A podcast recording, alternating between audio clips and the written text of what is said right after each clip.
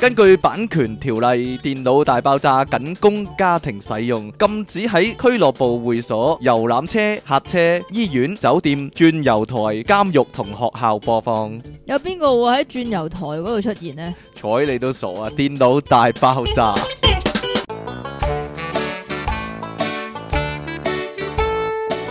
究竟會唔會有人喺轉油台度聽電腦大爆炸呢？監獄都離奇啦，嗬！哈哈。你如果果坐監嘅話，我俾翻啲電腦大爆炸你聽啊！真係唔該晒啊！好啦，歡迎翻到嚟 p o c u p c o m 嘅電腦你講大咗啦爆炸，我講咗啦咩？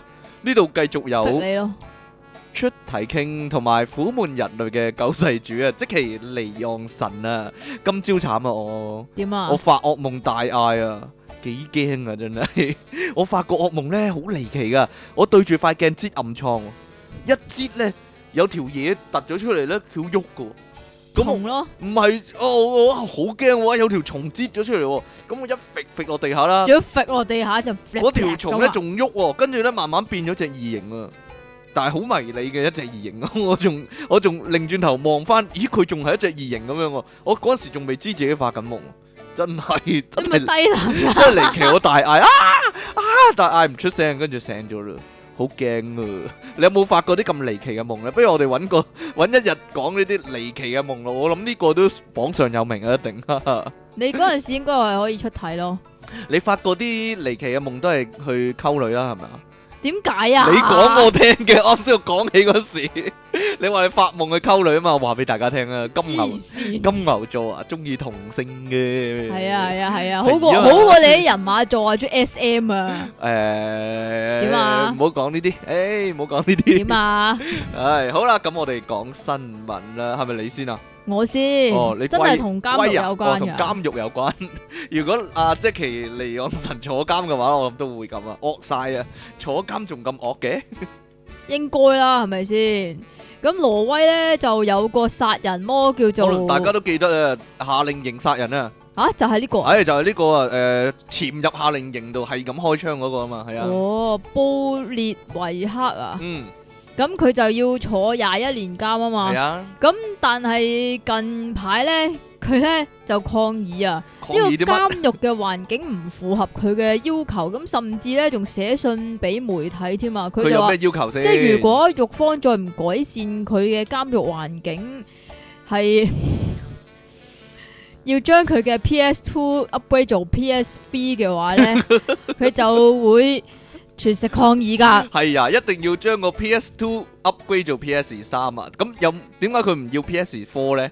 係咪係咪監獄入面個消息唔夠靈通咧？誒、唔知道我諗咧啊，我諗個可能最大原因 PS4 冇 game 玩啊！唔唔係誒，未一出啊嚟啲啦， game 一未出啊嚟未出 啦，二嚟咧 PS 四咧咁係誒可以 online 噶嘛，係咪啊？即係誒咪點講好啊？即係如果俾佢咁樣樣嘅話，咪可以同出邊溝喂，通唔咯。係喎，根據呢個報道咧 P.S. 講，啊三都係誒聯機打啫嘛，係嘛冇冇得視像嗰啲啊嘛。但但係根據呢個誒同報埋道咧，嗰陣佢時呢佢可以係同可埋以嗰上陣網㗎佢。同埋嗰陣時咧係未出 P.S. 四，係咪呀？ ？P 係出 P.S. 四之前嘅呢個新聞好嗯似係，哼所以咧我諗佢係忍無可忍咧，個 P.S. Two 玩到太爛舊啦咁嘛，滯啊太舊啦嘛。係咯，佢話咧監獄嘅環境咧，即係 P.K. 到連畜生都不如喎。一一就係因為淨係可以玩呢個過期嘅 PS2 係咪啊？係啊，真咁係慘啦，真係。咁阿布列維克就嘅要求咧，就包括咧將佢每周嘅零用錢咧提高一倍左右啦。但係佢冇得出街買嘢㗎，有零用錢有乜咁用啊？佢買煙噶嘛？咁啊係喎， 喺監獄入面買煙係嘛？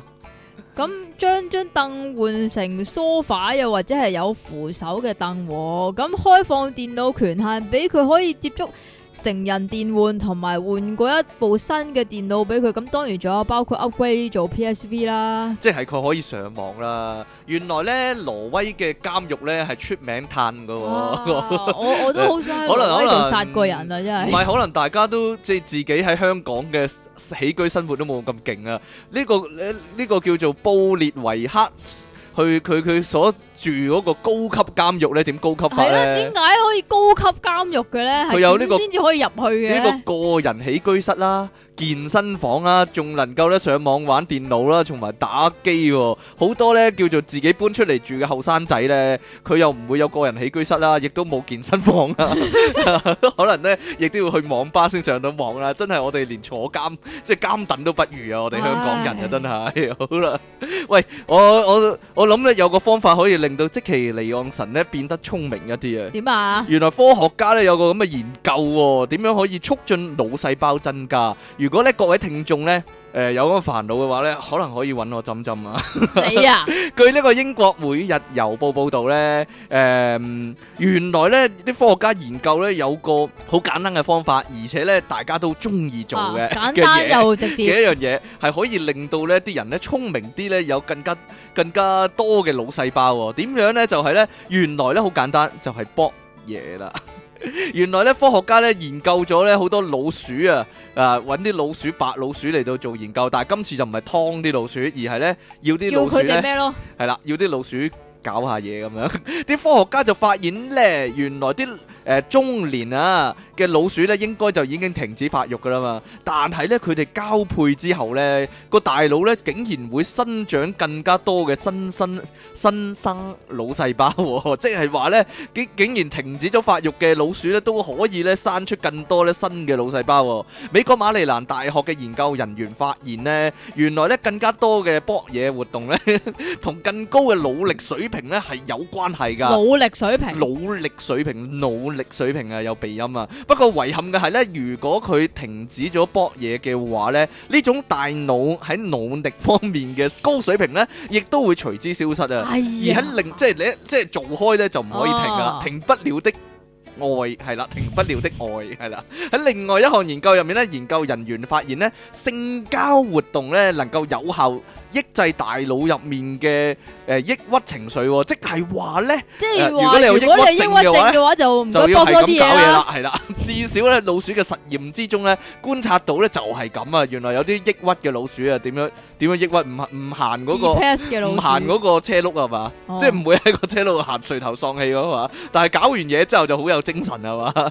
但係咧，嗰啲研雖然嗰啲研究顯示咧話咧你搏嘢會令你變得聰明啦，但係咧相反嚟講咧就唔一定正確啦。科學家指點解又唔一定正確啊？即係如果相反嚟講呢，就唔一定係啱嘅，因為啲科學家話呢，如果你嘅智力本身已經好高呢，就唔意味住呢你需要更加頻繁咁做愛喎，因為呢，哦高到一個位嘅話呢，就冇得再高啦， 就係咁啦。即係阿金就唔使搏嘢啦，係嘛？唔知呢，所以呢，誒、如果啊愛因斯坦都唔使啦。如果你係嘛覺得係啊，可能愛因唔知啦， 可能可能可能愛因斯坦就係搏得多啊，係所以咯，佢好頭髮風都流白噶埋，嘛，頭髮都白埋就係咁解啊，係啦，好。就係搞得多先咁聰明啊！但係最後咧，佢又補一句啊，佢話咧，只係咧有啲新嘅腦細胞生出嚟咧係唔夠㗎，你要鍛鍊下你嘅努力咧，先至能夠咧令嗰啲腦細胞咧更加活躍，然之後咧先至真正聰明嘅，知唔知啊哦，？即係做多首但啲 I Q 唔題係，即係係啦，首先咧就就要要搏係嘢，啦，咁搏完嘢之後咧就就即玩下刻 IQ 計題數，玩即下刻 IQ 玩下題數係啦獨啊係嗰啲，啦，即係估下五個男人係啲乜嘢文具嗰啲點 樣？你要估幾多次啊？咁你個腦咧就好勁啦，係啊！好啦，下一單係咩咁咧？個腦就唔會老啦，係咪咁啊？啊啊啊，係個腦就唔會個老腦啊！個個腦腦啊，就唔會老，係啦，一個有鼻音，一個冇鼻音啊，係咪好勁啊？我而家係不過個腦啊有鼻音嘅咩係，個腦係有鼻音 噶，繼續啦。咩叫應嘔吐恐懼症？我鬼知啊！我點 知啊？每分每秒都想嘔咯，嘔嘢恐懼症係啊，我只貓係咪有嘔嘢恐懼症啦？咁唔係佢係呢個肆無忌憚地嘔佢係 啊，肆無忌憚嘔吐症。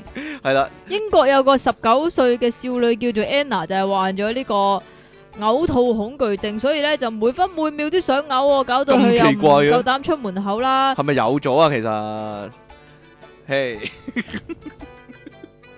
每分每秒都有咗啊，每分每秒佢有咗，你所以聽埋每我分每秒都講先想嘔得唔得啊係啊，你講啊，令到佢朋友都越嚟越少啊，佢唔敢離開廁所超過九十公尺、喎。吓，我帶住佢拖住佢廁所行街咯，咁以後诶、都得嘅。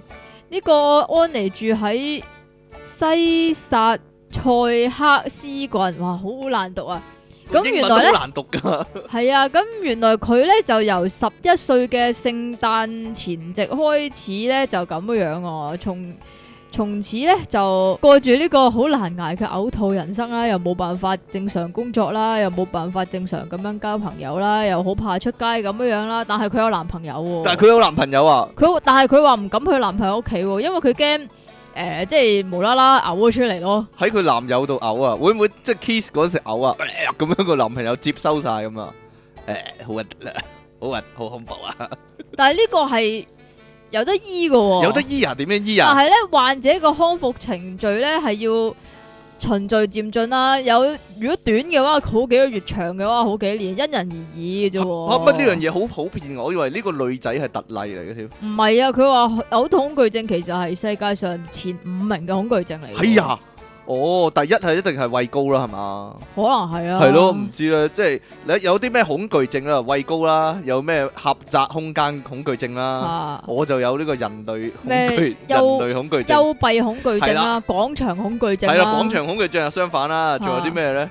就係呢個嘔吐恐懼症啦，係係嘛啊，完全未聽過，我都未聽。過，真係啊！好啦，仲有啲乜嘢啊？喂，呢個都同嘔有關㗎。呢個都好嘔啊！呢哎係個啊，可能大家喺 Facebook 都見過呢幅相啊。你都見過啦係嘛？ 大陸河南中州路咧，日頭日光日白，竟然出現一幕咧執屍嘅奇景喎！大家知唔知咩叫執屍啊？乞衣執 屍。通常咧都係嗰啲叫做女仔啊，妙齡少女去完酒吧咧醉你係咪咗。都想執翻件啊？我完全唔想啊，真係係冇嘛反應嘅，有乜樂趣咧？我係諗咩？我諗執屍嗰啲人應該係嗯溝唔到你可憐蟲啦，可能係係咩係咯，即係清醒嘅女仔佢又溝唔到啦，咁咪又執咯哦，冇辦法咯。好好唔哦，好唔好介意我講啲咁嘅嘢，係咪先係嘛係咯？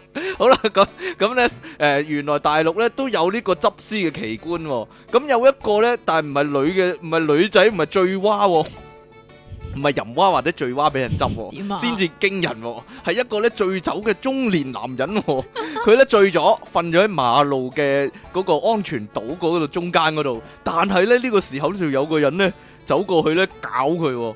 大家估係咩人嚟？ 可能大家都知啊，係一個流浪輕啊，一個其實嗰個一個乞衣丐咧，幫係啦， 嗰個乞衣咧應該係瞓喺嗰個位嘅。定還是嗰個乞衣係一個女人嚟㗎？點啊？係男人嚟㗎。 呢個乞衣點樣做咧？日光日白，大家要留意，唔係夜晚晚，啊唔係夜媽媽啊！簡直係真人表演一樣佢嘅。小心翼翼咁樣咧，就將個手咧伸咗入去個男人個褲浪嗰度啊，哦，然之後伸咗入去喎，哦，即係一個親密嘅接觸啊，可以話係。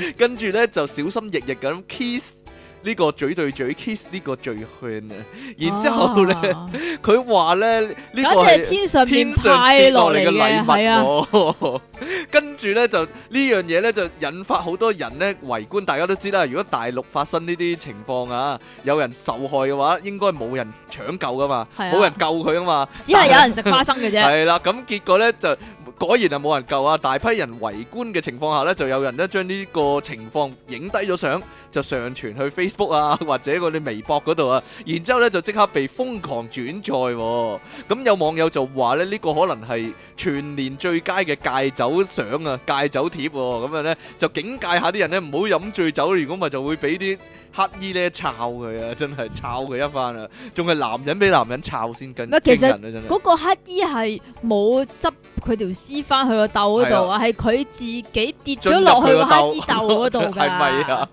所以係送羊所入以虎口呢啲叫。呢啲叫與人無尤咯呢啲叫送，OK？上門係咪先？ 係啊，啊啊啊！送上門俾人炒 啊啊啊啊啊啊！好啦，仲有乜嘢啊？ 真係得人驚啊！所以我唔飲酒就係咁解咧。係咩？係啦，我驚俾啲靚女執咗翻去啊！吓，梗係唔會有啲咁嘅事咧。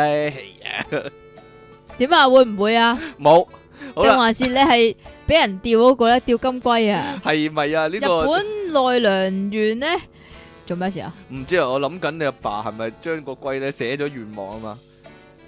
咩寫咗願望啊？你阿爸收咗你只龜啊嘛？哦，你有冇見過啲烏龜咧？個殼上面咧係寫咗啲字㗎。系咪新品種嘅烏龜咧？如果天生 天生有字就犀利嘅，啊真呢係。個唔係㗎，係咪啊係人寫落去㗎。大家都知啊，日本咧好多嗰啲叫做寺廟啊或者神社啊，咁就俾人咧許願噶嘛。原來咧日本人咧仲會咧做啲咁嘅嘢嘅喎。係啊，日本原來某個地區咧係即係一個叫做古古老嘅遺傳啦吓，咁、就係將自己嘅心願寫喺個龜殼上面，然之後放生㗎。嗯，咁咁神奇，真㗎， 傳統嚟㗎。係啊。啊，咁所以咧，唔知做咩事，今年嘅二月咧，就喺呢個奈良縣嘅某個池嗰度啦，咁樣就發現咗一隻金龜嘅殼上面咧，寫用白色嘅筆咧就寫咗一啲吓願望咁樣樣啦，就例如寫咗永遠健康長壽啊，家中安全咁樣樣啦。嗯，啊咁但係咧，仲有嘅、喎。仲有咩啊？仲有一個睇嚟好似係女仔名，同埋一個即係畫咗個樣咁樣樣啦，唔、哦知係即咪係想嗰個溝女到仔啦條女？我唔知道咧，定 啊還是係嗰個女仔嘅本人，即係驚個神咧唔認得佢唔啊！知個女仔係邊個嘛？係啊因所為以好多人同名啊嘛。係咯，自己畫咗自己個樣落去啊！哦，呢、個呢、個同香港嘅文化或者華人嘅文化唔同，華人都係用華人就龜係佢掉掉銀銀仔啦，掉啲龜，但係但咧係咧，佢就成隻龜掉出去，啲日本人就但係咧，我知 道咧，誒某一度地方咧個嗯，即係嗰個叫做咩啊？水呃有條河咁樣樣啦，嗯即係嗰啲水溝嗰啲，香港啊，我我講香港啊啊嚇，咁咧就即係你知道有啲動物義工噶啦，哦，動物義工啊係啦，即係有有陣時會去喂下貓啊、喂下狗啊嗰啲動物義工啊。嗯嗯嗯咁有一日咧就響嗰條河嗰度我唔知叫溝啊，做小溝係啊係坑渠啊，啊，可能係坑渠嗰嗰其實係類坑渠一嗰條條啦，河咁樣，我唔啊知我唔知點講啊。咁就發現咗咧有隻龜，嚇個龜殼咧寫住個 H 字啊。 H 龜啊嗰只係系啦，咁嗰只龜咧就叫做 H 咁樣样啦。有人寫嘅，係佢名嚟咁㗎，梗係有人寫啦，咁但係發現咗嗰只 H 字之後咧，就陸續發現啲咩 E 啊、K 哦啊咁。即係廿六隻龜啊，可能有即嗱，唔係知唔尋知道有寶尋緊廿六隻龜。唔知道有幾多隻龜，咁總之發現咗之後咧，啊有一日咧就諗住去執佢啦。咁點知咧就有個阿婆吓就同佢講話。啲龜係我喺度放養㗎，咁樣即係意思叫佢哋唔好去搞佢哋咁樣。哦但係嗰個阿婆應該係黐線。我諗係，我諗係個阿婆養咗太多龜，佢認唔到啊，所以就編咗號啊，A B C D E F G H 咁樣啊。我覺得最神奇嘅係嗰個阿婆識英文啊，為咗個阿婆竟然用英文嚟到標記，而唔用數目字喎。真係犀 利啊！我就諗緊啊，啲人咧整蠱個 friend 嘅話咧，咪會貼只龜個個圖畫喺佢背脊度嘅。但係呢啲龜個殼又俾人寫咗字喎，真係慘啊！真係龜啊，真係慘啊！好啦，有個男人咧，竟然瞓覺之後咧，唔係扯鼻鼾喎，竟然係吹 B B 喎，點解咧？ 即你係你佢一瞓覺有冇鼻鼾啊？我冇鼻鼾喎。係一咩？瞓着覺咧，佢就會個喉嚨嗰度咇咇咁樣喎。點解會咁樣咧？原來嗰咧呢啲個卡通片都係咁噶，係咪蓋啊？蓋但係佢係真係咁樣 B 㗎嘛 B 聲喎，唔知點解啦嗱。咁原來咧要追溯到一九九九年啊，哇，十幾年前啊，呢位朋小朋友 咧，即係仲係呢個男人啊，嗰陣時仲係一個九歲嘅小朋友啊。喺嗰陣時咧，佢誒曳啊貪玩啊，就將一個塑膠嘅哨子咧。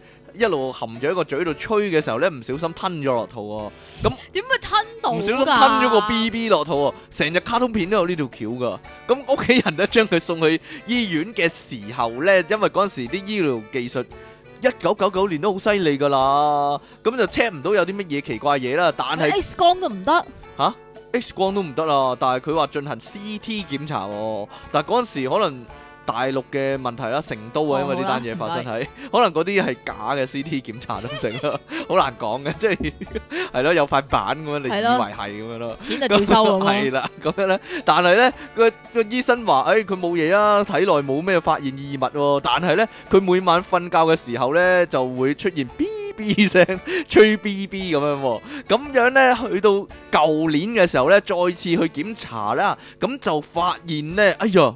竟然咧喺佢喉嚨嗰度咧，發現一嚿咧叫做肉芽嘅組織喎、一嚿嘢有叫有有有嚿嘢腫起咗，入面咧就係包住嗰個 B B 啊，即係個原 B B 同埋佢個喉嚨咧係係黐係埋咗，係融合咗㗎。融合咗，或者咧好似嗰啲珍珠嗰啲蚌咁啊，有粒嘢入咗去咧，佢就不停咧咁樣有嘢包住佢咧，結果就整變咗一嚿咧就叫 BB 做珍珠腫瘤啊！咁即係日前咧已經咧嘗試做手術咧，將嗰嚿奇怪嘢啊就攞咗出嚟，果然咧就係、嗰個 BB 啦， 真係離奇啊！真係。 哈哈哈哈啊！但係但係依家都算幾先進喎，咁咁離奇嘅十幾年漚喺度都可以攞得翻，通常唔係做會，手術咪得但咯？係通常唔係會排出體外嘅咩，點排出呢體啲？外即係啊？屙翻個 B B 咯，即係放即係開頭，棘住咗喺度，咁點屙啫？我就諗緊開頭咧就係瞓覺嗰時扯鼻鼾會有 B B 聲嘛。啊但係佢一路褪褪褪褪褪，褪個食道啦，褪個胃啦，褪個大腸，咁以後佢放屁就有 B B 聲咯。講完得未？ 做咩啫？咁呢個好正常嘅推論嚟啫嘛，係咪先？即係啲 B B 聲係臭 嘅，啲 B B 聲臭或者伴隨住個臭味出嚟嗰啲 B B 聲，哦，你個人啊，乜嘢啊？真係冇良心噶， 我就諗緊啊，啲科學家應該揾唔到你有呢個部位嘅。係你啊，你啊，英國科學家咧就研究到咧，你知唔知良心喺邊度良心啊？喺邊度？良心又值幾多錢 呢？係啊，就係良心原來喺眉毛嘅上面喎。眉毛嘅上面咪即係咩第三眼咯？咦係咩？啊唔知呢。但係唔知邊條眉毛噶唔知邊嘛？條眉毛上面一邊啊，哦，咁香港嘅良心又喺邊度呢？ 好啦，喺亞記島啊嘛？啊點啊？ 喂，原來有個部位啊，直頭個良心係一個器官嚟噶，係啊，可唔咁可以畫唔出嚟係㗎？氣係啊！咁咧科學家咧就研究咗，又係啲 volunteer 啦，吓，咁啊掃描佢嗰個叫做額葉皮層喎，咁同時咧就對比啲馬騮對比你嘅啦大腦皮層點啊？ 咁結果發現咧，咁馬騮喺呢一個區亦係由十一個部分構成嘅，咁而人類咧就係十二個部分即係馬構成騮冇良心，喎人類就有良心，真係奇怪啦我。覺得其實馬騮比人類更加有啊有陣陣時咧，但係有但係馬騮生啲馬騮啊冇乜良心嘅，你餵佢食嘢咧，佢搶你個膠袋噶嘛，冇良心啊！呢啲養唔熟可以話係 係嘛？係咧，咁係咪樣真係發現？係咪真係證實嗰個位就係良心先？咁聽埋落去先咪知咯。啊咁一個研究人員咧就話咧就揾到呢個人腦嘅特別嘅區域啦。咁呢個區咧就係、叫做側額葉嘅誒嘅大腦補充區域喎。咁就可以幫人咧就分辨好與壞啦，認識到人哋嘅錯誤。咁仲要會受呢個良心嘅譴責，咁樣而呢個良心咧就係、眉毛嘅上方啦。咁有趣嘅係人腦裏邊咧，即係呢個部分咧。就呃大細係唔一樣嘅。你嗰個肯定好細噶，點講真啊？啊，有有啲咧就好似個一粒核桃咁大啊，嚇！咁有啲咧就好似個橙咁大喎。我嗰個應該係橙咁大咯，應該。你嗰個應該一粒瓜子， 一粒一粒松子咁細粒，可以話係。啊啊！點樣啊？但係其實佢都係同馬騮做對比啫嘛。咁我唔知啊。點可以話求其話多個部位出嚟啊？嗰度就係咩咩咩啦可能咧，咁樣啫佢就係揾咗一啲咧有良心同埋冇乜良心嘅人嚟比較咧，就係咧，如果有良心，好似我呢啲咧，啊嗰個部位就橙咁大嘅，或者西瓜咁大嘅直頭。但係你呢哦，你啲個冇乜頭都冇西瓜咁大個啦。 你呢啲冇乜良心，你呢你一粒瓜子咁細，或者一粒菩提子核咁細粒㗎，哎呀！係嘛好啦，如果你係如果你係速遞公司咧，你點樣去賣廣告咧？ 點樣賣廣告先勁咧？就係、竟然係叫另一間速遞公司咧幫係啊，佢幫你送幫郵佢件送啊，啊，托住個嘢周圍行咁樣喎。嗰啲速遞公司咧，依家競爭好激烈啊嘛，一陣又 UPS，一陣又 E DEHL，一陣又 FedEx 咁樣啊嘛，好多奇怪廣告又喪屍咁樣啊嘛。你講㗎咋？咁係啊嘛， 嗰個吸引消費者啊，咁咧全球知名嘅貨運公司咧 DHL 咧就有新招啊，佢哋咧突發奇想咧就俾錢請咗呢個 UPS UPS 啦。 pat pat 啊？ TNT 啦，同埋咧 DPD 啦，呢啲咩嚟嘅？有啲未聽過啊！嗰啲競爭對手咧，幫佢咧運送一個箱喎，而呢個黑色嘅大箱咧，其實咧就係佢哋嘅陷阱啊！乍看之下咧，嘅其實就係想誒。呃對手咧去收貨，然之後就送貨啦。但係咧嗰個箱嘅外面咧就搽咗一啲咧低温先會顯現嘅特殊黑色墨水啊。於是乎咧，DHL 咧就將嗰啲黑色嘅墨水咧遮住咗自己個標誌。然之後咧個箱咧，如果拎咗出去室外嘅時候咧，因為去翻正常嘅温度啊嘛，咁嗰啲黑色嘅墨水咧就會甩色啦。咁樣咧就會顯示出咧 DHL is faster 呢個咁嘅標語啊。但我有個問題啊，點樣咧？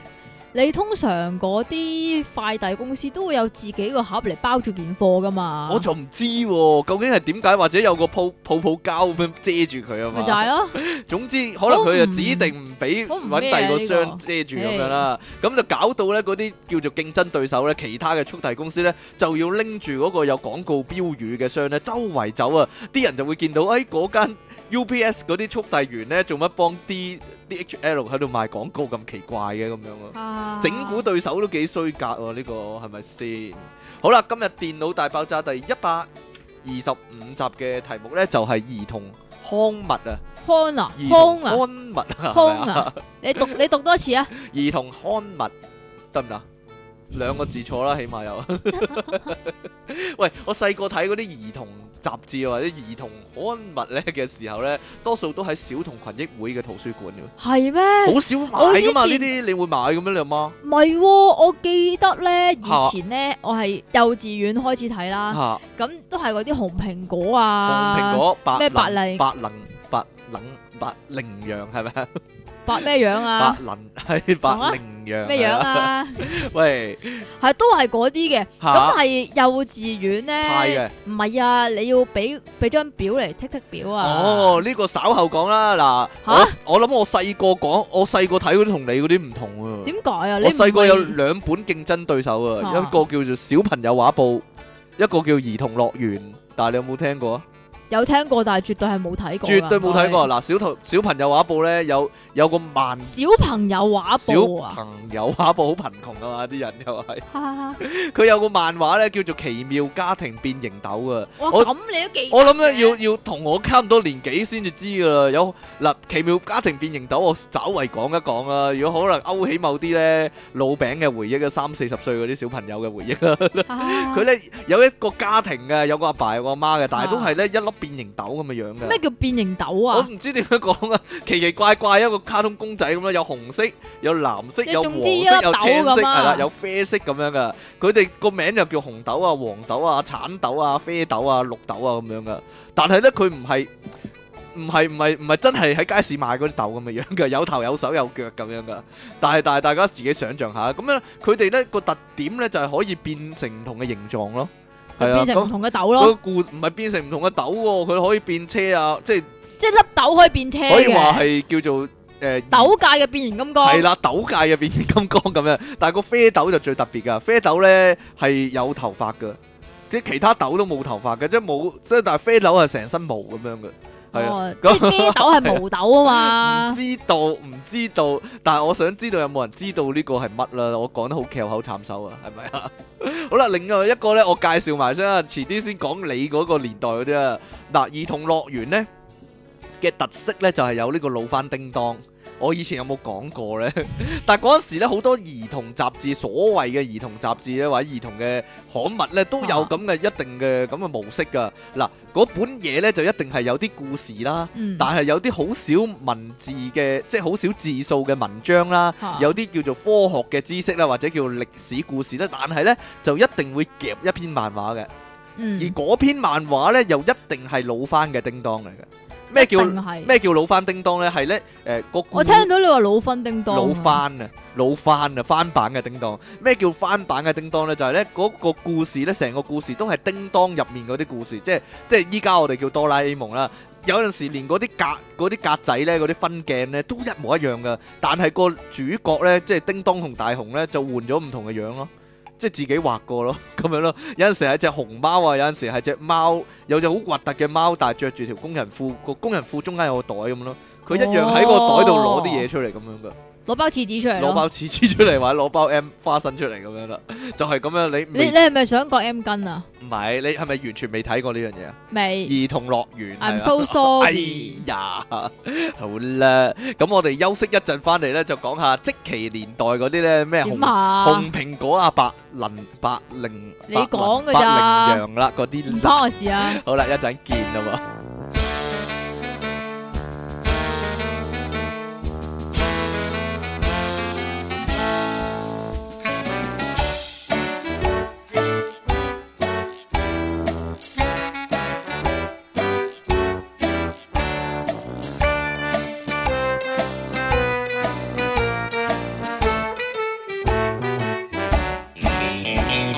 乜聽眾來信啊？歡迎翻到嚟 pocket.com 嘅電腦大爆炸好，煩啊！繼續有音樂情人出體傾同埋即即清奇離岸神啦。好啦，我完哋。啊嘛，講下啲聽眾嘅經歷，聽眾都有好多咧睇好多唔好多啲兒童嘅刊物誒，好啦，你嚟啦，識唔識情 噶？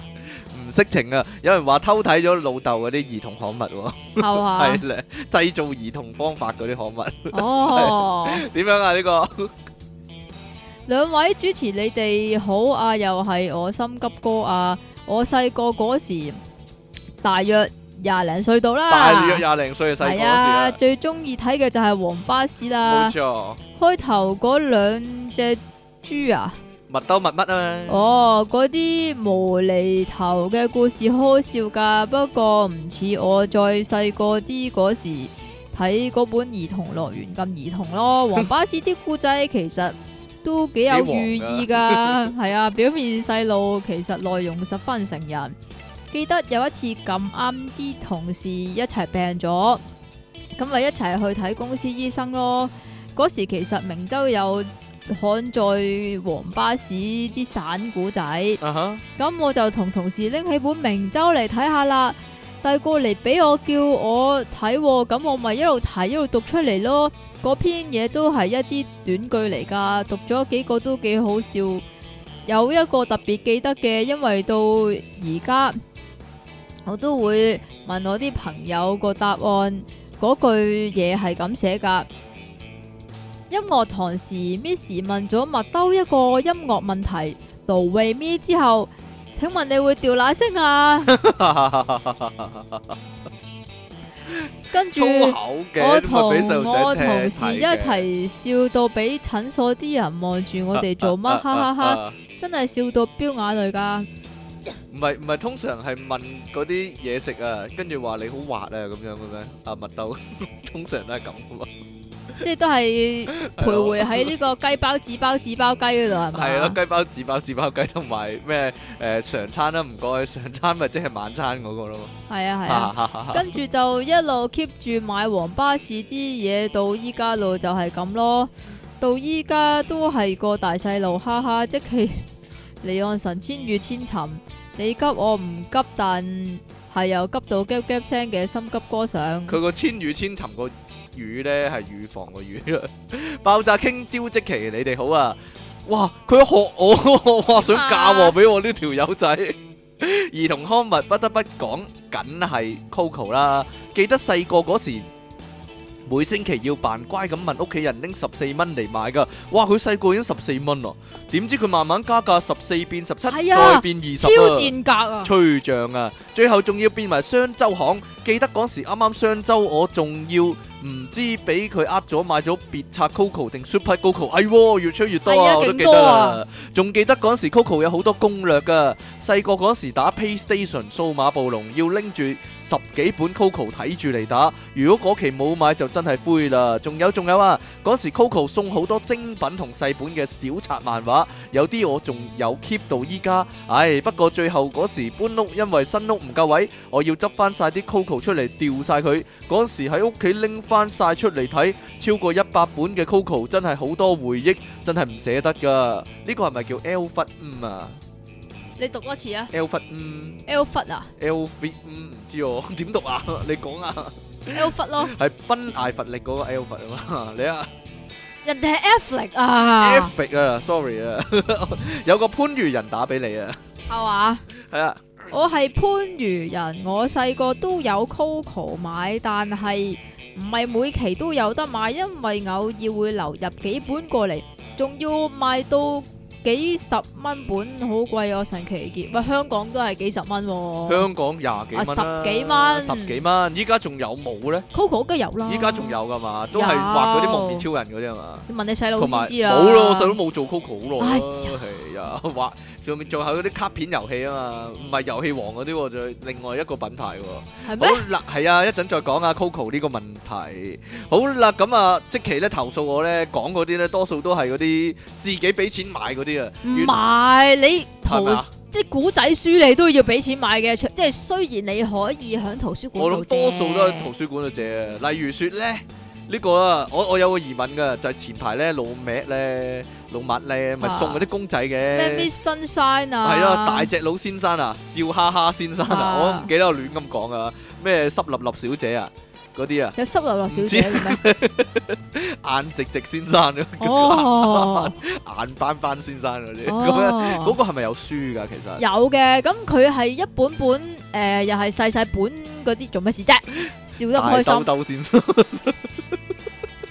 平坦坦小姐同埋，好啦，平坦坦小姐你繼續講 啦。點樣？嗰啲個係書嚟㗎，係啊，書啊，係細每細兜先生系。咪每本有一個？ 每本係講一個 Mr 或者 Miss 咁樣㗎啊係啊啦，每每本咧就唔同嘅主角咁樣樣啦，啊咁、所以先衍生咗咁多個主角出嚟啫。大隻佬先生就 Mr Strong 啊嘛，係咁嘛？咁你想點咧？唔係佢，因為佢咧，佢個個名咧係係一個形容詞嚟嘅。其實嗰個古仔咧就係咧教嗰個小朋友咧嗰個字點解啊。例如嗰類似個啦大隻佬先生就好大隻啊嘅，啲、咁啊英文就好大好力嘅簡單嘅，係啦，咁樣啦，即係可能一版得一句英文嘅啫，就一個圖畫咁啊。係啊啲公仔就好簡單噶，你都畫得出嘅，係啊，有 Mr. Tall 啊，係啊啊， 係啊，好高噶嘛，嗰個 Mr. Tall 有有 Mr. Slim 啊，好瘦噶，係啊，又有 Mr. Fat 啊，好肥噶嘛。係誒咩？講真㗎，真㗎，我有睇過，我都有睇過啊，因為但係我但係但記係得，我嗰個年代係卡通㗎，係無記做歌係啊啦，係啊無記做歌有啦，又有書但係㗎，我但又記係得咧有一個咧，好似係 A 至二 set 嘅喎。 A 至二式係咩咧？即係係咪啊？有有 A 但係有手有腳嘅，係啊，係？咪啊？係啊，哦，嗰擦膠都有 A 字先㗎。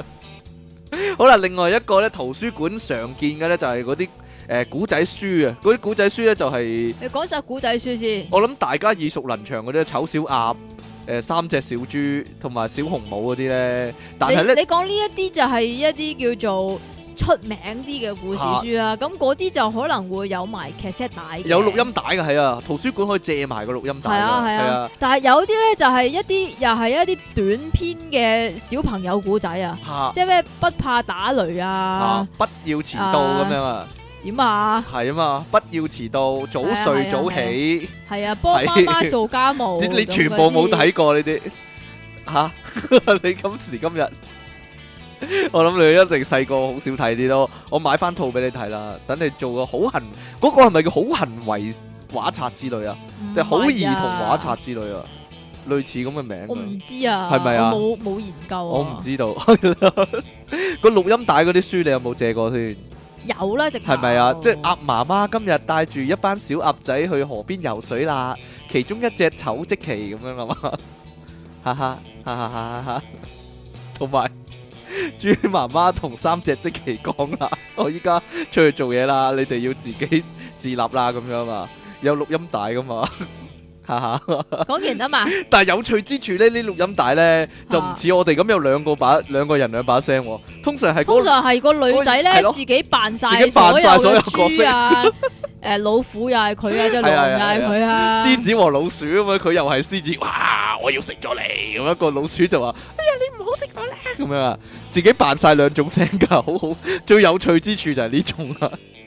有陣時呢啲小朋友聽完之後咧，佢佢因為因為買咗一本或者一餅帶之後咧，佢聽好多次啊，係嗰啊啲，小朋友會識識背背㗎，㗎有扮埋聲㗎。係啊， 好好笑啊！啲我啲好似堂細妹啊定表妹仔咧，就會咁樣噶啦，好好笑啊！係咪個個細路都會咁㗎？我諗即係一個個細路都會咁啊聽嗰啲咧，就會變成得男仔㗎啦，所以都係咪係啊都係唔好買俾小朋我友 我嘅。諗如果啲父母俾啲小朋友聽電腦大爆炸，佢都會學啊，平坦坦小姐咁樣啊，喊啊咁樣，好低能啊！咁以後就嚇嚇嚇，即系以后老师问佢啲咩就鬼知咩咁係咪啊？啊，喊啊咁樣，你问我啊咁啊，係咪啊？好啦， 講咧，我哋圖書館就冇啲咩啊？圖書館就仲有有啊啲嘢講啊！有係啊，啊讲你讲咩啊？你有冇睇過嗰個叫做《西遊記》連環圖啊？唔係唔係《西遊戲》啊，《西遊記》啊。咩嘅㗎連環圖，好中國好好中國特色噶，一幅公仔，但係咧隔離定係下低咧有啲中文字好長篇噶，咁啊成個《西遊記》咧由佢叫做七十二，即係學識七十二變去到取到西經咧為止咧，好長噶，好大好大本噶，好厚噶。你有冇睇過呢啲《西遊記》？有孫悟空啊冇，哎呀，好古色古香啊！但係呢啲連環圖、連環畫啊或者叫做等我細個我睇嗰啲西洋啲噶，我你玩睇嗰玻啲西洋璃嗰啲啲噶，係咪？我我我講埋呢我個搵我系搵嗰個人仔咧，即係着住哦紅色白色間條衫嗰個男仔咧 Wally 啊嘛，Where is Wally 啊嘛？我我即係有好大幅圖畫嘅，係啊，入面就好多人嘅，有魔法師啊，有肥佬啊，有瘦佬，有啲嗰啲叫做古代嗰啲羅馬兵啊咁樣嘅，但中間就隱藏咗嗰個四眼仔嘅，係啦，係啦，嗰個四眼仔你形容下，可能好多人都知嘅，但係但係佢唔知嗰個叫 Wally 嘅咪就係着住紅色間條衫嘅咯，紅色白紅色間色條條衫，但係間有條衫一頂有頂叫做誒瞓覺帽嘅。瞓覺冇咩？即係尖不甩嗰啲帽咧，戴眼嗰啲鏡布嗰啲帽嘅戴眼鏡嘅，係啦，嗰個就 Wally 啦，Where is Wally？哦，你好鬼佬啊你！我細個唔係知點解係咯咧，，我細個係睇呢我啲唔《西遊記》呢啲我唔睇《西遊記》係咪嘅喎，但係係大個啲先至喺圖書館度借嚟睇嗰喎，哦，啲啊就係嗰啲畫冊，但係嗰啲冇字嘅喎，喎。唔係，我係借嗰啲有字，但係又有漫畫嗰啲睇嘅。係咪啊？我我細個以為淨係得《西遊記》嘅啫，我嗰種，但係但係原來大個知道咧有《三國演義》啊，原來有有金瓶梅有㗎咁封啊！神封唔係封神榜冇金瓶梅嘅，但係可 惜可惜係冇金瓶梅㗎，亦都冇玉蒲團㗎。係嘛？係啦，圖書館入面咧，仲有一啲咧，嗰啲叫做講自然科學嘅漫畫，好鬼益智嗰啲咧，多數哦，台灣出嘅。有啲咩咧？我我記憶中啊，咩昆蟲的奧秘啊，人體的秘密啊之類咁樣嘅。但係咧，我細個嗰陣時嚇咧，已經係睇嗰啲字典咁大本嗰啲人體的地圖人咯。體的地圖會點咧？嗱，個特哦人體的地特別圖之處係咁樣噶，例如佢會畫個人體個消化系統咧，係佢又畫到好似工廠咁噶。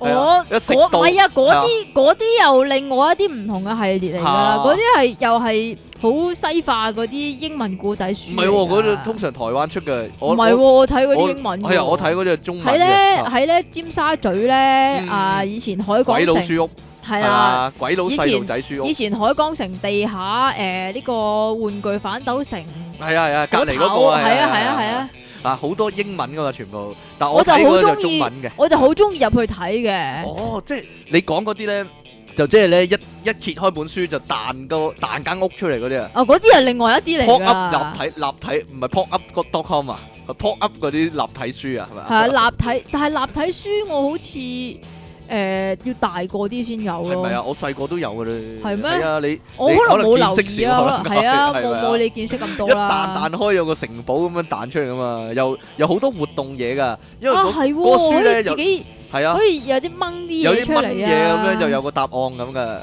嗰類啊，係啊，係啊，係啊，係啊，我好記得噶。即即有個怪獸一蚊個嘢咧，佢佢個口就擘大咗咁樣嘅，有個怪獸一掹佢個嘢咧，佢就突咗個河 B 仔突出嚟咗啊嗰邊就你啊，嗰個你啊你 啊，呢啲就係圖書館嗰啲書啊。咁啊，跟住我哋就講下嗰啲咩咯喎，誒嗰啲兒童雜誌，我再講啲先。係啦，原來咧，你我唔知你知唔知啊？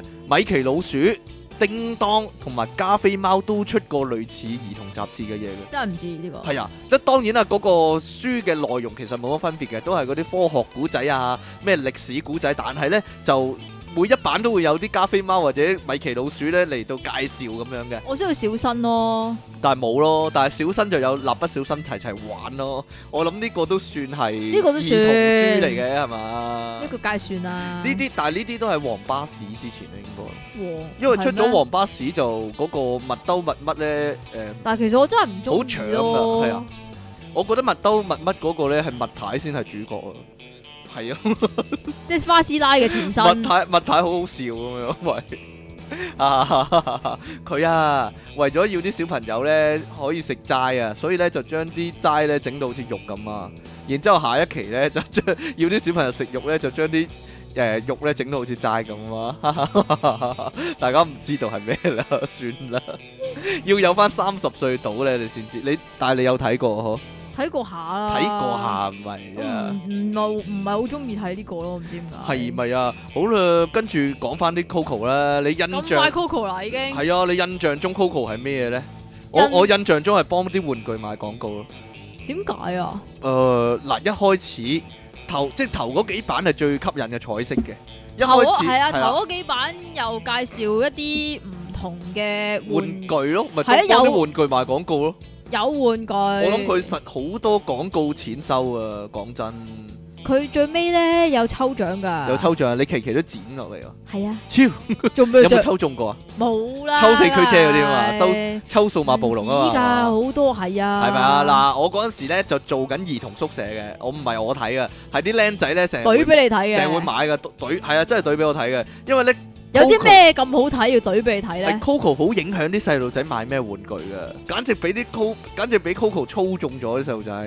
佢介紹數碼暴龍，咁啲細路仔就係咁買數碼暴龍。佢介紹搖搖咧，咁啲細路仔就係咁玩搖搖，就學嗰啲花式咁樣噶。跟住仲有啊，我記憶中啊，佢仲有介紹過彈珠人啦，佢有介紹過呢個四驅車啦。嗯有介紹過呢個爆旋陀螺啦，咁，因為佢裏邊個有嗰個漫畫嘛咪。就係幫啲誒玩具公司賣廣告咯。但係你知唔知佢 Coco 咧，佢係嚇配合咧無記嘅卡通播放㗎，都係啊，我所以我覺得誒係陰謀嚟嘅，應該應該即係係啦 TVB 應出該嘅係。啦，應該俾卓飛講呢個題目呢個 Coco 呢樣嘢， 或者攞去彈去陰謀背後嗰度講，咩事啊？好得人驚啊！呢個係有咩唔得呢人個係一驚個背啫？後有一個陰謀嘅，操縱咗啲細路仔嘅成長，可以話講笑咋，得唔 得？做咩啊你？ 哦你係咪有好多 Coco 噶？我梗係啊，我我真係期期都買。啊你期期都買？㗎，點解你咁多錢嘅？我冇乜錢 㗎就係咋。買咗 Coco 啊！係啊，就係係買晒啊嗯 Coco 咯，所以冇錢咯。人你哋知啲 Coco 又又首先就 Coco 啦，跟住啊 Coco 別冊啦，跟住 Super Coco 啦，你全部都有買啊？有啊就哎係、呀！但係咧跟住咧我唔知有冇俾阿媽掉晒啊？你見我唔講嘢知咩事啦， 啦？啊唔知咧咁。咧。但係咧就啊、有陣時咧就會突然間，哎呀甩咗個 Super Coco 添，咁樣樣咧就自此之後就唔買啦。哦，咁啊幾好喎！希望你即係點啊玩呢個跟氹都係咁 啦。黐線，甩咗跟唔係住啊自己唔玩啦，嗯係點解會甩咗咧？就係、冇買一期總之甩咗嘅冇買一期啦。嚇，係因為好似係嗰啲嗯裏邊啲內容嗰啲漫畫啊，我唔係好中意睇啊。哦，即係譬如誒、呃好似誒、呃某一個漫畫就係、譬如係別冊 Coco 先至會連載嘅咁啊啊樣。啊啊咁就冇咗，咁所以就冇買啦，咁樣嘛。係啊，冇咗咁啊，係，反正都係嗰啲嘢嚟嘅啫，咁啊，哎呀咁啊冇買但我印象中 Coco 都係好多嗰啲叫做唔贈品咯。係啊本地漫畫㗎，咁點咧？你想？孫例如我哋識熟悉嘅 孫威君啦， 同埋我哋熟悉嘅 Michael 方啦， 都係同我哋有關，但係喺 Coco 度畫公仔，你記唔記得咁啊？點咧？ 冇嘢啦。咁你想點咧？因為呢兩位仁兄係會聽嘅呢個節目， 所以我 提提一提佢哋封神 啊嘛！唔知咧，蒙面超人啊，蒙面超人啊，好嘢啊！我唔好睇蒙面超人喎係，so 啊 sorry。哎呀，即係你唔係方米高方米高嘅擁趸啊，真係好多人係方米高擁趸㗎，有細路仔寫信俾佢叫佢簽名㗎，真㗎？真我又㗎。要佢簽啊你名。又要簽名，但係你冇睇過佢漫畫喎，反而你有睇孫威軍嘅漫畫喎。係不如咯，我唔知幫你點解攞喎孫威軍嘅簽名啊！好啊我，同佢但我冇晒嗰啲 Coco 啦，冇晒啦，哎呀，好慘啊！知唔知啊？但係我以前係中意已經畫咗睇大人漫畫咧，因為孫偉軍同埋哦方米咁高都嘅 成人嗰啲啊，係啦，大家唔係成人即嘅係又即係 pizza 咁大嗰啲啊。À. 啊嗰陣時係中意睇校園乜人王啊嘛。哦，，校園乜人 王好搞笑噶嘛，但係依家校似田中太郎喎，校園乜人王唔係咩？知咧，唔似印象中唔似但係但係依家誒有出單行本噶嘛？哦，係啊，係啊，但係咪香港㗎？香港嘅，唉，又係香港啊！唔知點解扮日係本嘅香港啊，可以話，係咩？啊但扮日本係漫畫唔知香港點解呢一套會彈出咗嚟就可以出單行本？因為好好笑咯。唔係啊，Coco 好多都有單行本嘅。係咩？唉，你唔知，你有所不知啫。我可能冇留意啊！可能個真係封面靚得滯咧，你以為嗰啲係日本漫畫，其實咧係 Coco 連載過嘅漫畫咧，因為我細佬都有單行本。喂係咩？真噶係呀，你要唔要啊？有簽名噶，我又有 咧。誒點啊？ 講起呢啲日本漫畫雜誌咧，當然有 exam 啦。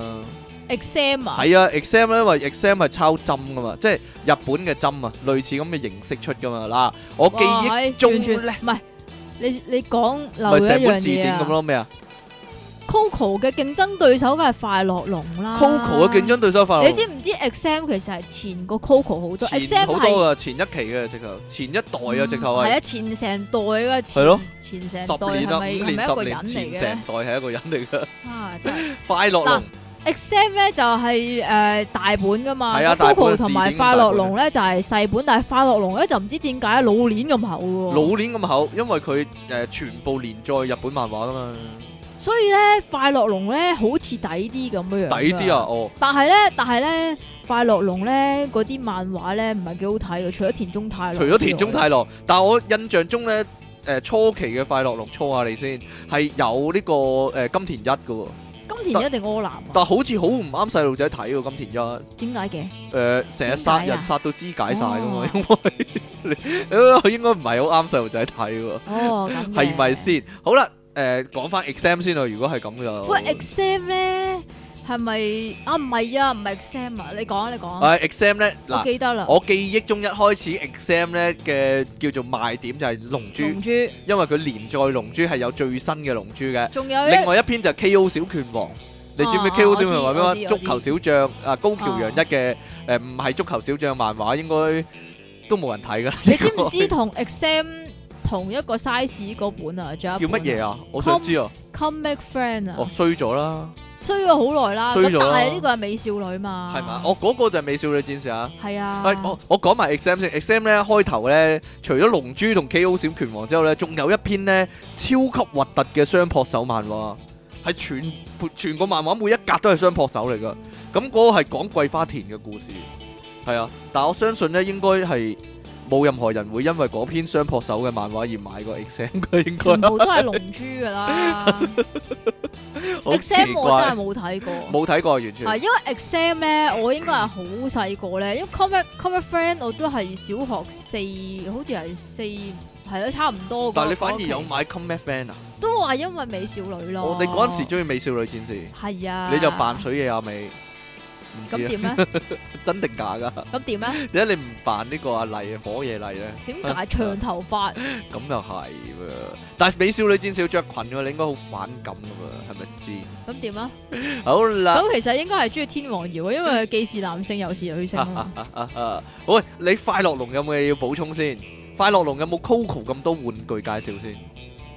記憶中冇諗緊嘅。諗緊得因為漫畫順打漫畫嘅，係好係好多漫畫，因為咧睇快樂龍咧，快樂龍就唔係我買噶嘛，嗯但係總之我有得睇啦。咁我就我就一定係睇 田中太郎，你淨係睇田中太郎嘅啫， 但係都幾奇怪，聾咗都可以好快樂噶，真係好啦。 喂，我哋講完啲漫畫雜誌，我哋可以講下啲學校訂嗰啲細嗰啲俾呃細路嗰啲訂嗰啲雜誌啦。啊細路咪就係一開始就講嗰啲紅蘋果紅啊，蘋果同埋呢個白羚羊啊，仲有一本嘅叫咩名啊？我我其實我揾到好多本嘅。係咩？係啊，我我一陣話俾你聽有邊啲所謂兒童雜誌啊。嗱，通常咧就學校先有嘅，你誒出面買唔到嘅，出面買唔到嘅，哦，係咪螢啊？火蟲、螢火蟲啊，但我印印象木印面樹象、咗有個叫雪糕新地，我係有印象噶。係雪啊，糕新地就好鹹書嗰啲名啊唔係 啊啦。黐線嘅。 哇咁嗰個螢火蟲都係啦，火麒麟咁樣， 好 似。佢一定係咧學校先有得買嘅，一定一定係叫你訂嘅，會派張嘢俾你填，係啊，就通常坤阿媽啲叫啲細路去煩自己阿媽。係啦，跟住呢咁我就係唔嚇知點解凡姐阿媽係其中一個啦。咁但係咧，小學嗰陣時咧，好似有一樣嘢叫做咩咩咩公教兒童公教部兒童公教嗰報，類咁㗎，啊天主教嘅刊物啦呢個，係啊係唔啊使係啊買嘅呢個，係咩？送㗎，唔啊送知我㗎，我點知 啫？總之好似有睇過搵鬼下咁買咩？樣呢啲黐咯。線嘅都，啲傳教嘢 傻嘅咩？會買嘅咩？真係。但係咧，誒、佢嗰啲兒童雜誌有個共通點嘅，就係、呢：咧，你訂書嘅話咧，佢會送一啲唔等使嘅贈品俾你嘅，嚟到坤啲小朋友嘅。我係一訂嗰一下送啊嘛。係啦、第一嘢送啦，例如説係啲山寨嘅他媽歌詞啦，或者係啲所咁高級嘅係咩？好好高級嘅唔所謂係嘅喎，所謂多功能嘅電子錶啊，係有啊啲。咁高級嘅係啊嘢係啊係啊嘅即咩？係可以玩遊戲機嘅電子錶，類似咁嘅嘢嘅。咁啊大大嚿咁樣嘅，但係其實誒好鬼化學嘅。我嗰陣時住宿舍咧，即係即係我教宿舍嗰陣時咧，嗰啲小朋友住宿舍嗰啲咧，有啲買咗咧，但係嗰個手錶啊或者嗰個插山寨他媽歌詞好快壞㗎啦，係啊。兩嘢撳兩嘢兩冇啊三嘢壞噶啦，啦。係咯，咪就係咯，亦亦都唔係咁好玩啫。佢嗰嗰張單張介紹到好好玩嘅，好多嘢咁樣嘅，但係唔得嘅。啊，好啦，我講下，因為我今日揾資料咧，我幾勤力咧。啊我就揾到一啲咧所謂嗰陣時兒童雜誌嘅嘅一啲資料啊，原來咧好多人學呢個黃巴士啊，其中一本咧個名叫做黃布丁啊，唔知有冇人聽過啦？有啲可咁能嘅啊有嘢嘅人，可能咩？有人睇過咁地，有個咧叫做噗噗車，啊呢噗個噗就熟車啲啦嘛，係啊，呢個個熟啲啊，真係有嘅呢個玉米田同埋玉米花，究竟係咩嘢嚟嘅咧？呢兩個就最熱門啦，紅蘋果同埋白林白羚羊、你講嘅咋？木棉樹，呢個你有冇聽過咧？梗係有有，啊有啊，真係有啊！你有學校一定嘅木棉樹、好似係螢火蟲、小蜜蜂同埋呢個雪糕新地，雪糕新地我就有聽過啊。應該咧木棉樹呢啲係你嗰代啊，真係我未聽過啊呢啲。唔知啊，係咪即係學校有得訂㗎？出面冇得買係啊㗎呢啲，係咯一。定係訂佢㗎點嘛維生嘅咧呢但啲係好似係咩朗文㗎係嘛？朗文㗎。啊！令我諗諗起另一個啊，因為中學咧都有類似嘅，但係喺台灣訂翻嚟嘅，叫做小牛頓咩嚟㗎？或者叫小牛頓咁 樣嘅，呢個呢個我真係唔知啊。因為呢個就專講嗰啲科學知識嘅，但係咧就係、誒、即係細路仔睇得明嗰啲啦，嚇嚇類似依家咧有一本叫《兒童的科學》嘅。好日本嘢類嚟㗎似嘛啊係啦，兒童的科學就日本嘅，但係小牛頓咧就係、台灣嘅。咁但係入面啲嘢好類似嘅，都係講啲科學嘅知識啊，或者有啲實驗你可以自己做啊嗰啲咁樣嘅。係啊，係啊，係啊，係啊係啊，你咁完全冇印象，咩嘅因為冇啊你呢個真係唔知梗係啦，因為你中學嗰陣時冇唔會睇呢啲，你睇黎明嗰啲噶嘛，係咪乜先？黎嘢啊？ 黎明嗰啲算唔算係兒童嘅刊物咧？ 好啦，差唔多，好即係點啊？金電視咁樣金，yes 電啊視咁樣，唔係 yes yes 咧，我就有個疑問啦。好啦，嗱細個睇嘅漫畫，我哋講下啲雜誌講完啦，細個嘅漫畫，係啦，小朋友睇嘅漫咪就畫，係書報攤嗰啲蒙面超人、Q 海色太嘅郎蒙面咁超樣人嗰啲係嘛係啊。但係如果係本地嘢咧，就一定係兩嘢嘅啫，一係老夫子，一係就牛仔，牛啊牛仔，啊牛仔都有係睇過，咪啊但係咧，因為咧我嗰陣時應該已經冇得買啦，咁所以就啊係啊係係我啊。博益㗎，博益㗎，係有我陣時會理得出佢翻啊㗎，，我理係啊鬼得佢搏擊定搏乜啊？吓。咁但係但係其實咧係阿爸阿媽都會買老夫子俾細路仔睇噶嘛，唔係啊，你阿爸阿媽有冇買我啊？俾你睇啊？係我阿婆買啊。係咯，但但其因為我實表弟中意睇咧，咁變咗我都有得睇咁但咯其。實好離奇嘅呢個現象，因為老夫子成日講粗口啊嘛，有粗口嘅咩？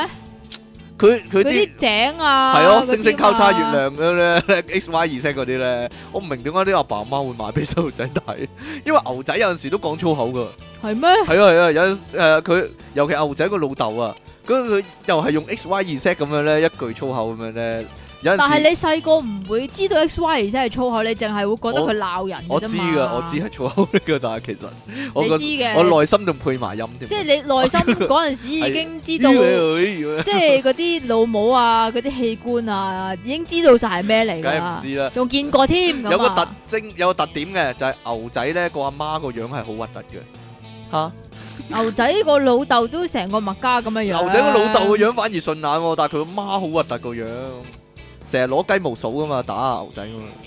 你咁阿你媽記唔記啲得樣係 咁㗎啦，着旗袍㗎係唔嘛？係啊，唔係着旗袍唔係肥着旗嘅袍咩師奶嘅個頭咧，好似個塔咁高嘅，你冇印象咧， 牛仔個阿媽，我貼個貼翻幅公仔俾你大家睇係嘛啊？。但係除咗圖呢個圖書館借係啊，啦圖，書館一隻。仲有圖書館係借嗰啲史多皮啊、係啊加菲史多皮貓加菲貓啊嗰啲嘅唉係啊，誒、如果話日本嘅漫畫咧，俾細路仔睇咧，可能淨係得哆啦 A 夢嘅啫。喎 Q 太郎咯哦 Q 太郎咪就係咯，可能淨淨係得藤子不二雄嘅漫畫咯。如果唔係嘅話咧，其他就多數都係外國嘅漫畫啦，例如史努比啊、加菲貓啦呢啲。啊係，但我從來都唔中意史努比噶，我睇點解呢睇唔明啊，唔知個笑點喺邊啊，我我完全唔識笑啊，睇史努比悶一啲嘅個感覺上係真㗎。切但係加菲貓其實同佢我嚟覺得佢個嚟表去去嗰達唔係幾好啲橋都係差唔多。係啊，但我中意加菲貓咧，就係、加菲貓起碼直接一啲，簡單直接一啲。係嘛？係啊，例如加菲貓中意打嗰只蝦嗰只貓仔啊嘛，同埋加菲貓成日要減肥，啊呢啲又睇得明啊咯細路仔。但係但係誒、呃我唔知係咪史努史努比係深一啲咧，我所以睇唔係好明嘅。啊，我講翻老夫子先啊，老夫子我其實好想講嘅，有一樣嘢咧就係、咧老夫子咧有耐人尋味啊嘛。好奇怪，唔係耐人尋味啊！有一樣嘢老夫子好奇怪就係、就係佢咧成日有荒島噶。怪老夫子即仲要個荒島咧係啱啱夠踎一個人嘅咋，啊啊！但係香港其實有冇呢樣嘢啦。首先老夫子成日會海難或者空難，然之後後咧就會去咗個島嗰度，咁喺個島度就會好奇怪嘅。即係例如説啊，有一我記得啦，荒島嘅古仔，你可以講一個。嗰個誒個島上面有有棵好細嘅仙人掌，咁老夫子又覺得好得意，於是乎咧就成日淋淋水落去，咁最後個仙人掌大得滯咧，就逼到個島咧，成個島都係嗰棵仙人掌咧，咁老夫子又冇位坐咁樣。你記唔記得有冇印象啊？ 啊另外一個咧就係咧，佢喺荒島度就見到有個女人咧漂浮埋嚟啊，佢好開心啦。點知漂到埋嚟咧係個時裝嗰啲公仔啊！哈哈哈！你有冇印象有呢呢個啊？有呢個成日都有㗎，唔知點解。但係最好笑嘅老夫子咧係咧，我覺得啊，我覺得啊，係啊，大番薯咧唔知點樣咧，俾個熱水淋到個頭啊，跟住個頭跌咗落地下咧，即係撲咗落地下咧，個頭扁咗啊！哈哈哈哈哈！你啲暴力怪係中意有冇睇呢啲啊印象變形啊？個阿阿大番薯個頭唔係有啲咧就係嗰格無啦啦長咗咁噶嘛。係咪啊咁？原來咧就係上面嗰層樓唔知淋咗啲咩落下面咁樣樣㗎咁嘛。啊，老夫子又惡高頭又鬧粗口啦，嗰類啦。係啦， 呢呢個呢個就係無題啊啲，都 係或者慣耐用人尋嘅。味。 有啲咩慣用嘅成語咧，老夫子耐人尋味啦，無題啦，誒得不償失啦， 禍不單行啦， 禍不單行。仲有老夫子有個特色㗎，就係成日有鬼㗎。嗰啲鬼咧係點樣？我形容俾大家睇，即即刻勾起你嘅回憶。個頭一定係骷髏頭嚟嘅，但係個身咧就一定係塊爛布嚟嘅。難步啦。我唔明點點。解啲鬼一定係咁啊！咁啊，老夫子見到嘅話咧，一係就鬧粗口，一係咧就嘗試揭嗰個鬼嗰塊布咧，但跟係住啊真係，啦，真係鬼嚟嘅，係啊咁就好驚啦，咁 樣啦，但係有陣時佢驚到走咗咧，原來係啊阿邊個嚇佢嗰啲係咧趙先生嚇佢啊！通常秦先生同埋大番薯咧，同阿老夫子啊 friend 啲啊，但係趙先生即係個光頭嗰個老咧，趙啊，係老趙趙啊，就好衰噶，做咩事啊？我 我有啲鼻塞，啊我諗我我諗鼻下塞啊，我諗下個禮拜可能我哋要停播咯，因為係。 嘛？因為錄 鼻唔塞到音啊！阿即奇又話自己鼻塞，你咩事咧？你傳染俾我，我黐諗你。 線，嘿呀，嘿你呀！傳染俾 我。好啦，圖書館仲有一個漫畫咧，就唔係加菲貓，唔係史努比，就叫《娃娃看天下》。唔知你有冇睇過？完全唔知係哎乜，呀，好熱門噶嗰時，我個年代好熱門啊，因為咧有三毛咧譯咗做中文啊，所以先有人識啊。咁有好多個小朋友做主角噶，但係我諗誒、呃如果唔係三毛譯嘅話咧，做唔係三毛譯做中文嘅話，應該香港冇人會睇嘅，因為嗰個咧好離奇啊，係阿根廷嘅漫畫嚟嘅，娃娃係航講天咩下先？馬發達誒。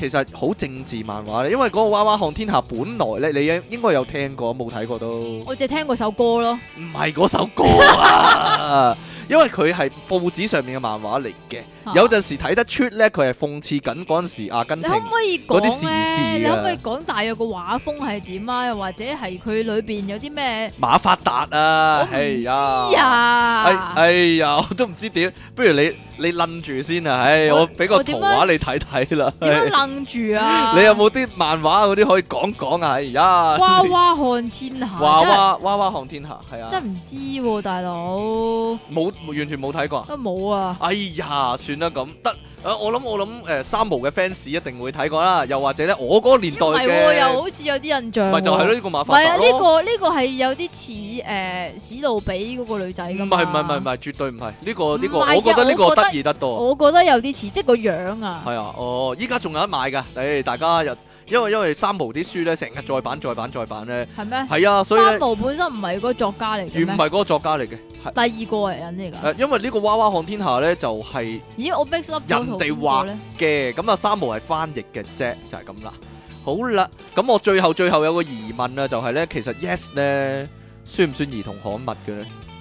不如你話俾我聽，你細個有冇睇過 Yes 啊？梗係有啦。你幾細個咧？十歲八歲嗰時，小學已經小學已經有啦睇 Yes 啊？唔怪得唔係啦啊， 但係小學嗰陣時係他阿爸嗰啲 Yes 你嚟慈善唔買球，即係唔係期期都有嘅，但啊係有陣時唔知點解會睇到係咁樣，因為有可能係明星借借人哋嚟睇啊，或者因為有明星所以睇，唔定係係啊，因為有唔係肯定唔係自己買嘅，肯定係人哋嘅咁樣樣。有冇有？冇寫過信俾 Miss S 啊？你有冇啊？咪咪啊！咪有陣時睇咧 Yes 咧，咪見到咧有人，即係我哋以前啊，我同即期以前咧係有個有個有段時期係定期睇到 Yes 噶。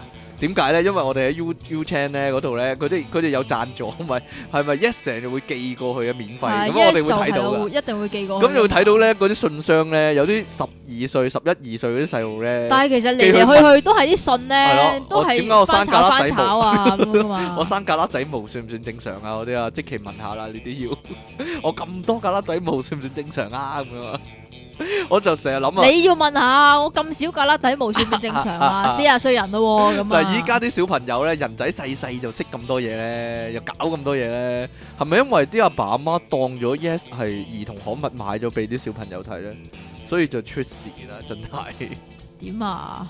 出體傾送出。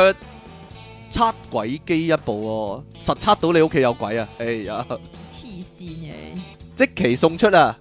夠 Coco 一大沓，我冇噶啦，其實。依家冇噶啦，即期屋我企淨仲係仲有啲喺度啊。我淨係有嗰啲 Coco 嘅贈品咯，嗯同埋有啲仲有一啲我唔知道算唔算係兒童刊物嚟啦吓係咩咧，KOF 嗰啲咯， ？KOF 港漫嚟嘅 好似係，係漫畫嚟噶，司徒劍橋嗰啲啊。啊，司徒劍橋啊，切點係小點係兒童刊物啫？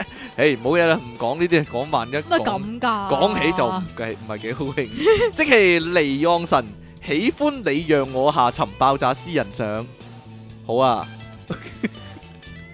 冇問黃偉文攞版權啊，我諗冇嘢嘅應該， 繼續啦，你嚟啦，真信嚟你嘅死呢個。啊你！親愛嘅電腦大爆炸主持人，你哋好，我發現咩啊？期間限定呢個詞即語期個期啊！都幾恐怖。另外有句歌詞：這段愛沒法像氣能重做。做愛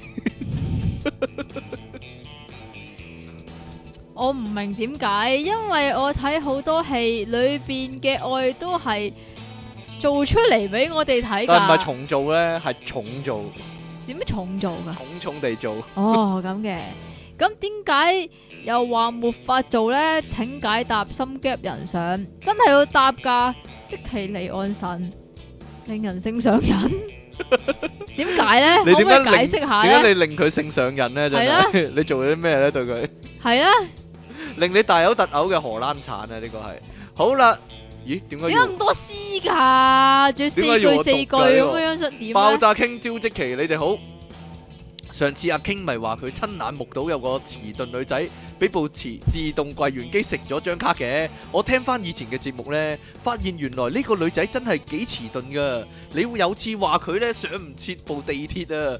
呢究竟嗰次係點嘅啫？可唔可以詳述啊？心急人上 嗱，你啊，我要唔要我詳述啊？不如點啊？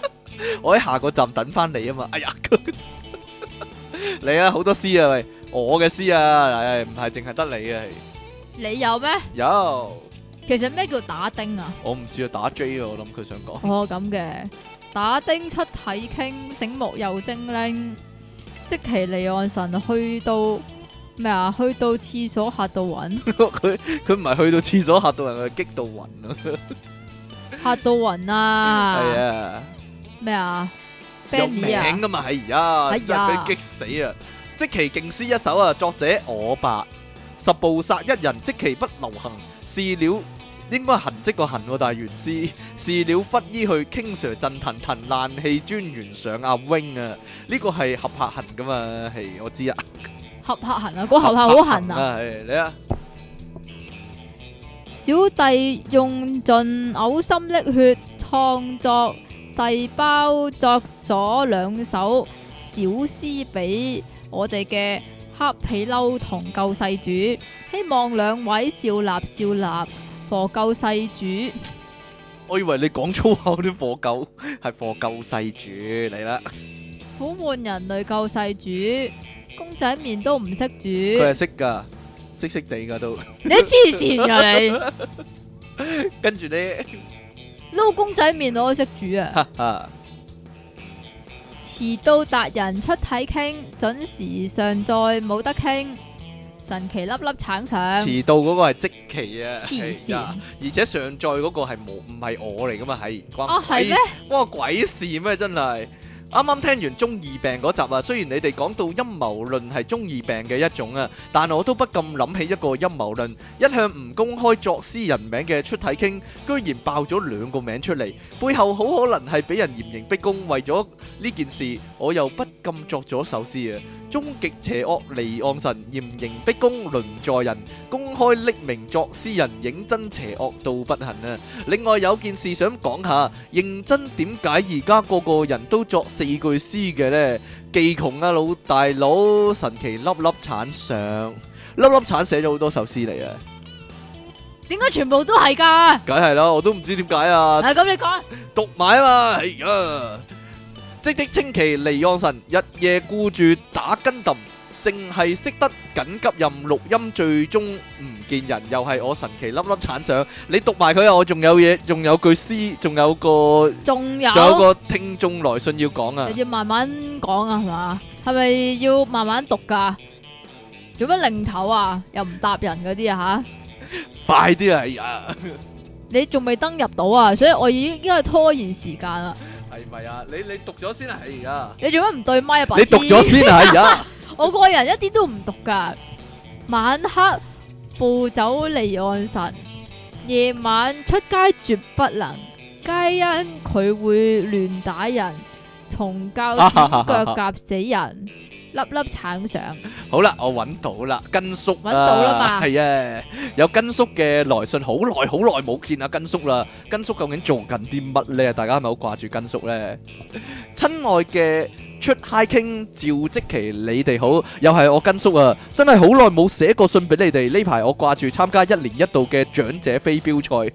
又嚟，好震震啊嘛， 所以冇來信啊，但都有聽你節目噶。你哋講中二病嗰輯話呢，吉他都係道具，咁但有個高難度判定喎，你哋點 check 到拿住吉他嗰個人係識唔識玩呢？另外呢，我想問下即奇啊，如果好唔好彩咁有人連寫十首詩俾你，你會唔會爆㗎？我驚嗰陣真係即奇大爆炸喎！啱啱寫完十首詩嘅根叔上，我就唔會爆，我隔離嗰個就會俾我打爆。因為我會讀晒出嚟啊嘛。 好啦，咁今次電腦大爆炸嘅節目時間呢，去到呢度啦。大家呢，歡迎上我哋嘅電腦大爆炸 Facebook 專頁度睇睇啦。我哋過咗七八個人啦，啱啱係啊。上面呢，有好多呢。叫做即期嘅搞笑嘅相片睇睇啦，咁樣啦，咁啊亦都歡迎大家咧繼續寫啲聽眾嘅經歷 啊，同埋聽眾嘅來信俾我哋啊，即期咧有個意見啊。唔好寫詩啊，唔 該。唔好寫咁多詩啦，寫下你哋嘅 即係對於上一集節目嘅睇法啊，或者有冇我哋有冇漏招冇講嘅話，你不如補充下啦，幫我哋。啊，即其咧唔係幾肯讀嗰啲書，唔係唔係幾肯讀嗰啲詩啊，唔好意思啊。好啦，咁我哋下次節目時間再見啦噃，拜拜。拜拜。